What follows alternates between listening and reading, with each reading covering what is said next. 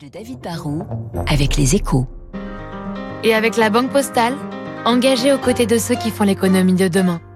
Bonjour David. Bonjour Renaud. Kylian Mbappé a décidé de prolonger son aventure au Paris Saint-Germain, ce qui vous fait euh, très plaisir. Oui, c'est un événement sportif, mais aussi, selon vous, un sacré événement économique. Bah, il faut se rendre compte, hein, quand même, Mbappé, c'est- c'est le footballeur qui vaut un milliard. hein. Tous les chiffres ne, ne sont pas publics, mais si on additionne les estimations de son prix de transfert lorsqu'il était arrivé de Monaco, la prime pour le prolongement de son contrat, là on parle de plusieurs centaines de millions d'euros, ainsi que tous les salaires qu'il a touchés ou qu'il va toucher d'ici 2025, c'est un joueur qui aura coûté autour d'un milliard au club le plus titré de France. Le sport, c'est un business. Les footballeurs sont aujourd'hui euh, mieux payés que bien des stars. Et oui, on peut donc dire que cette prolongation est un vrai événement économique. Et si le Qatar, qui, qui contrôle le PSG, a consenti à cette dépense, c'est aussi parce que même si le pays est très riche, hein, grâce au prix du gaz qui ont explosé, bah, il espère bien obtenir un retour sur investissement. C'est un investissement rationnel. Conserver le joueur considéré comme le plus prometteur au monde, ça doit permettre de remporter des titres. Et cela va permettre de vendre beaucoup de maillots et de revaloriser les contrats de sponsoring. Alors c'est une bonne nouvelle pour le, le PSG qui court toujours après sa, sa victoire en Ligue des Champions, mais c'est aussi une bonne nouvelle pour la Ligue de football. Bah, les adversaires du, du PSG, comme les Marseillais, vont vous dire que le, le club de la capitale est trop fort et que ça tue tout suspense.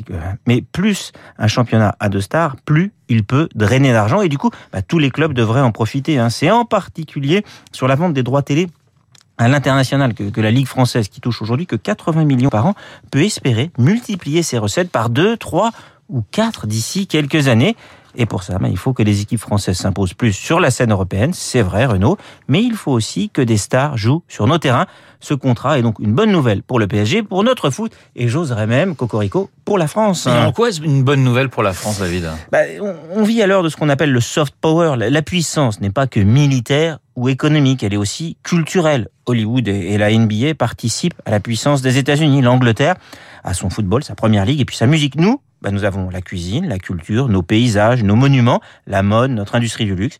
Et Mbappé a certes signé un contrat de sponsoring avec Nike, mais il est aussi l'ambassadeur de Dior, de Paris. Quand il pose devant la Tour Eiffel et quand il marque des buts, il contribue au rayonnement de notre pays.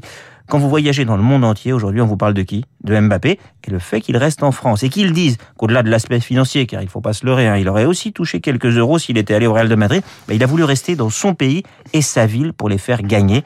Il adresse un message de confiance à notre pays que le monde entier devrait entendre. Le décryptage de David Barrou sur l'antenne de Radio Classique dans quelques instants, le journal de 8h. Je vous rappelle mon invité à 8h15, le géopolitologue Dominique Moisy, tout de suite.